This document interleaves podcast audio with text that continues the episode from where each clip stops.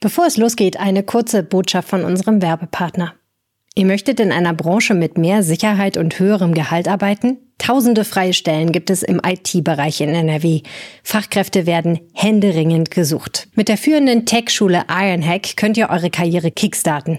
Egal ob Cybersecurity oder Web Development. In neun Wochen bekommt ihr dazu alles live und in einer kleinen Gruppe vermittelt.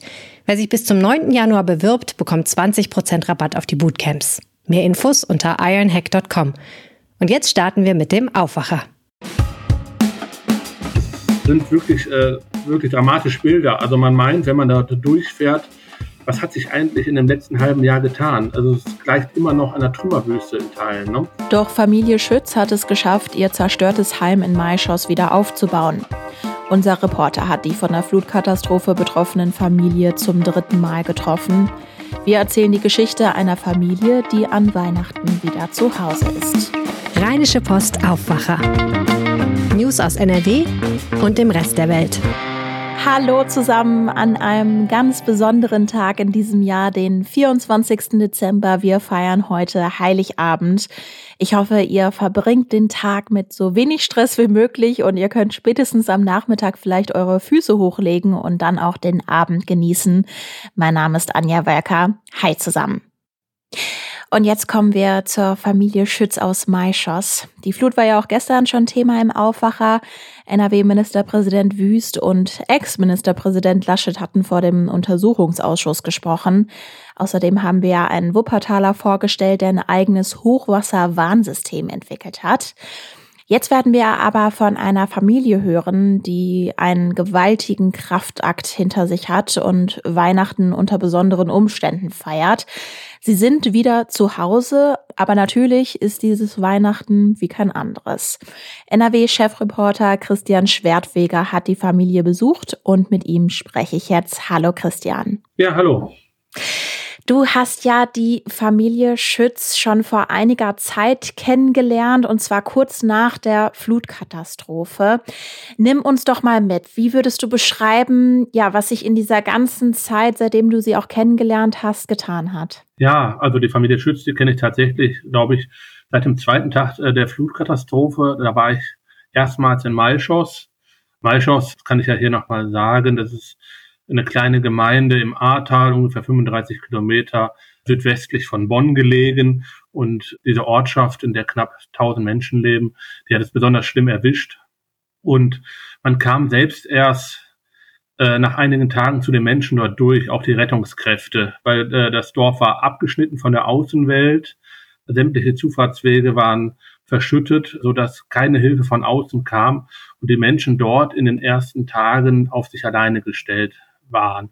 Dementsprechend schlimm war auch die Lage natürlich vor Ort und auch für die Familie Schütz. Wenn man sich damals angeguckt hat, also jetzt sagen wir mal von einem knappen halben Jahr, fünf Monate, fünfeinhalb Monate ist es jetzt her, wie es da aussah. Es war, lag ein gigantischer Schutzberg äh, vor diesem Haus, der streckte sich über 200 Meter und äh, war so breit wie zwei Fußballfelder. Ne? Und ähm, allein diesen Schuttberg, da hätte man auch nie gedacht, dass der irgendwie abgetragen werden könnte.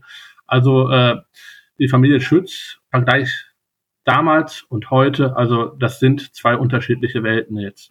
Aber wahrscheinlich ist es nicht die Welt, äh, man kommt irgendwo zu einem, ja, zu einer Wohnung oder zum Familienhaus und alles sieht wunderbar aus, äh, Pflanzen rechts, äh, Wand wunderbar angestrichen, oder? Nee, natürlich nicht. Also die Familie Schütz, die ist jetzt seit einigen Tagen wieder zurück in einem Haus.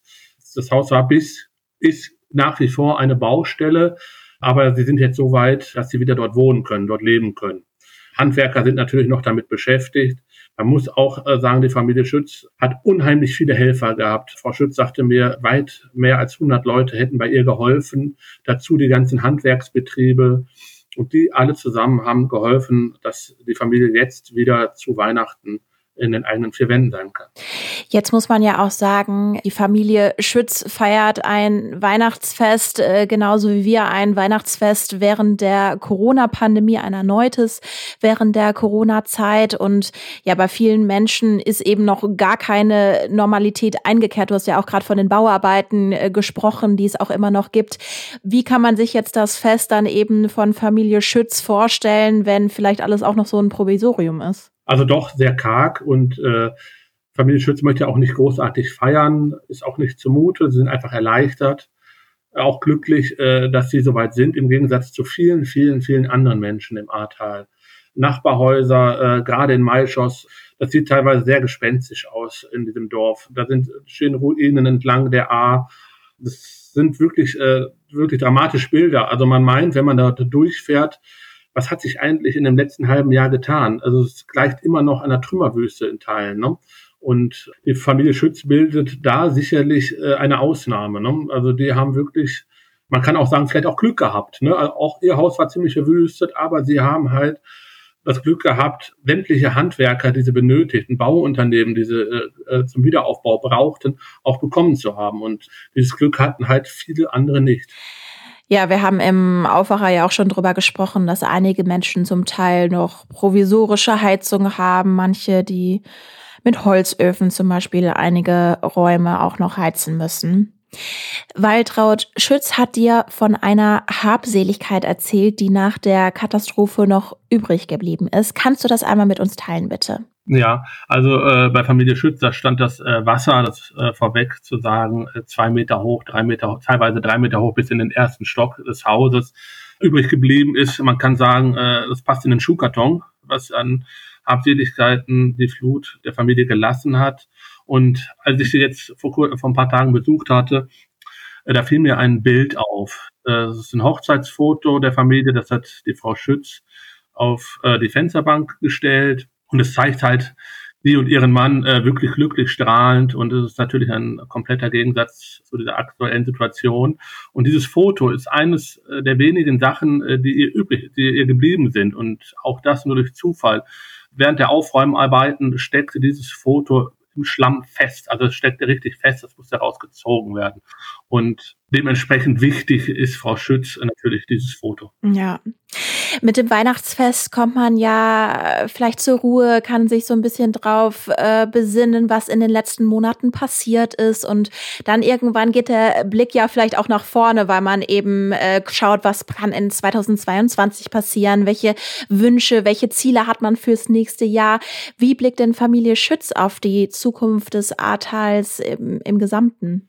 Im Gesamten, also das hat das Ahrtal natürlich sehr, sehr schwer getroffen und mit gemischten Gefühlen. Also einerseits äh, kann Familie Schütz etwas zumindest aufatmen, weil sie wieder zu Hause sind. Andererseits wird es im überwiegenden Teil äh, in der Region alles andere als gut. Und für Waltraud Schütz stand ja auch die Entscheidung, in Maischoss zu bleiben, auch nicht von Anfang an fest ich weiß noch, als ich sie das erste Mal getroffen hatte, da lag sie mir auch in den Armen richtig, hat geweint und hat gesagt, am liebsten möchte sie hier aufgeben. Also ich kann für mich nur sprechen, ich habe an den Anfängen, die ersten Wochen, habe ich immer zu meinem Mann gesagt, wir gehen. Also das, das ist unrealistisch. Wenn man das gesehen hat, ne? Genau, wenn man das gesehen hat, das, das war eine, eine Aufgabe, der man sich ehrlich gesagt nicht stellen wollte. Das war einfach nur noch frustrierend und schrecklich. Und ähm, ich glaube, es war unser Glück, dass es im Sommer passiert ist und es war unser zweites Glück, dass durch Corona vielleicht auch wirklich viele zu Hause waren und dann diese enorme Hilfsbereitschaft hier angekommen ist.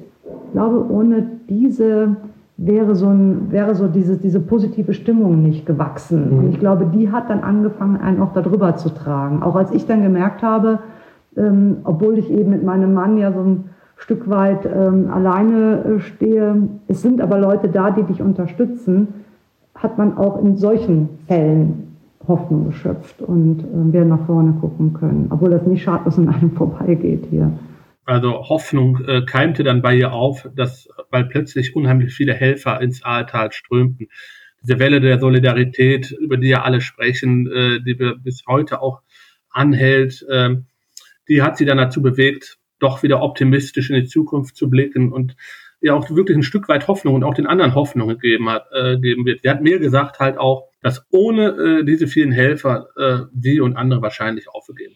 Jetzt sprechen wir eben am 24. Dezember 2021. Wie nimmst du die Situation jetzt so im Gesamten wahr? Also wie viel Zeit wird der Wiederaufbau allein dort in Maischoss wohl dauern, bis es vielleicht wieder so ist, wie es einmal war oder vielleicht nahezu? Also dass es nicht komplett genauso sein wird, ist ja wahrscheinlich klar.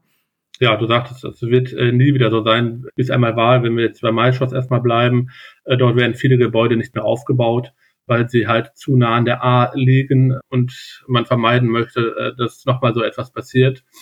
Viele Leute haben in Maischoss jetzt nicht aufgegeben, möchte ich jetzt nicht sagen, aber sie ziehen weg, bauen woanders neu.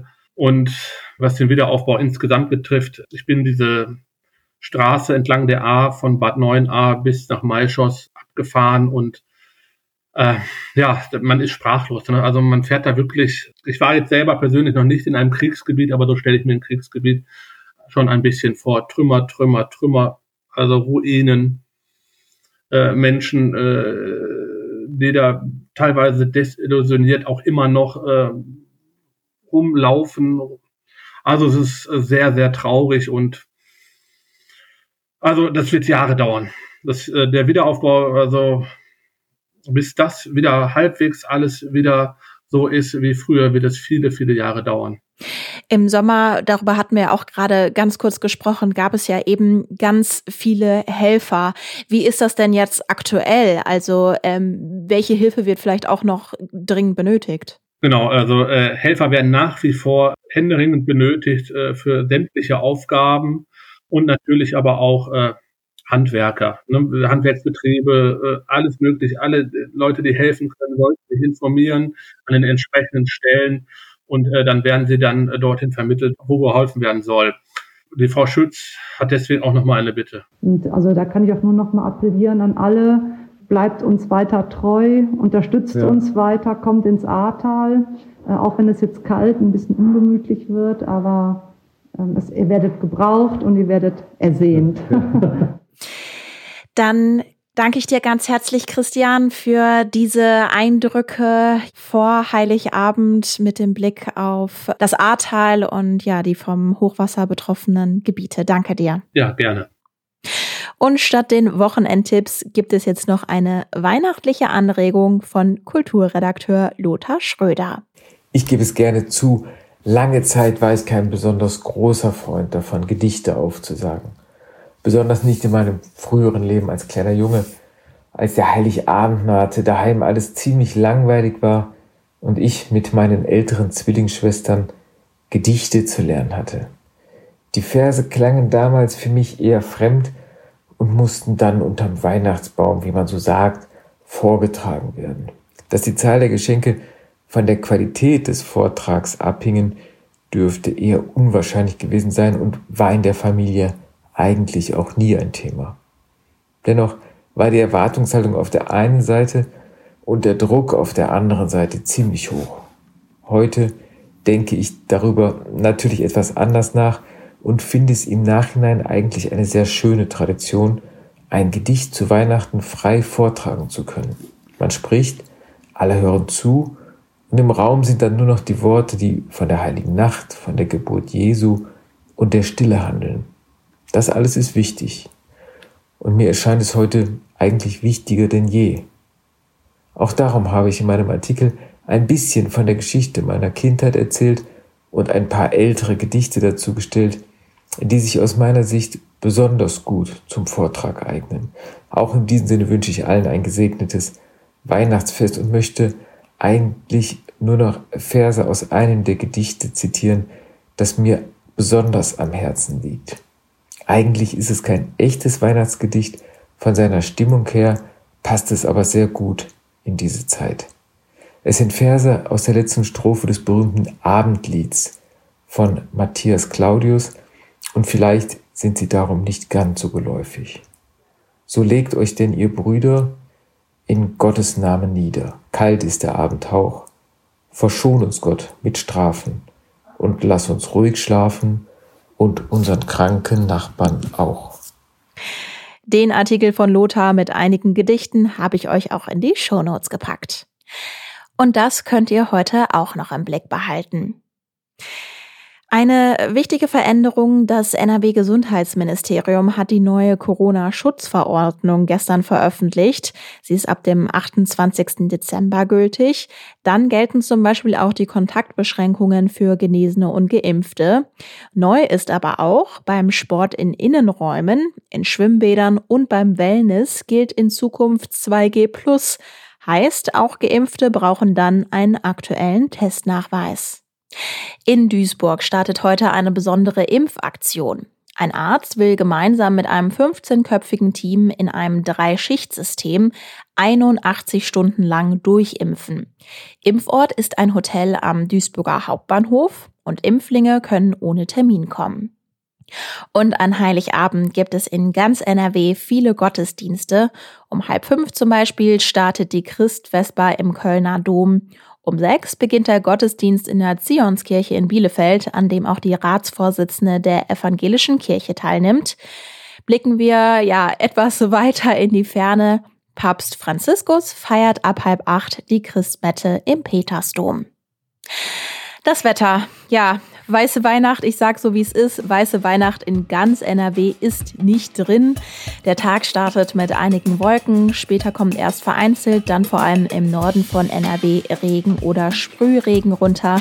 Es ist mild bei bis zu 10 Grad. Morgen am ersten Weihnachtsfeiertag ist es weiter bedeckt. Es gibt immer wieder Regen. Zum Abend hin gibt es Schneeregen. Im Weserbergland können es auch richtige Flocken sein. Es wird maximal 7 Grad warm. Und bevor ich euch in diesen Tag entlasse, morgen, wenn der Weihnachtsmann eure Geschenke ausgeliefert hat, ist er bei uns im Podcast zu hören. Meine Kollegin Helene Pawlitzki hat mit ihm gesprochen. Hört doch gerne rein. Und jetzt wünsche ich euch ein wunderbares Fest und frohe Weihnachten. Mehr Nachrichten aus NRW gibt's jederzeit auf RP Online. rp-online.de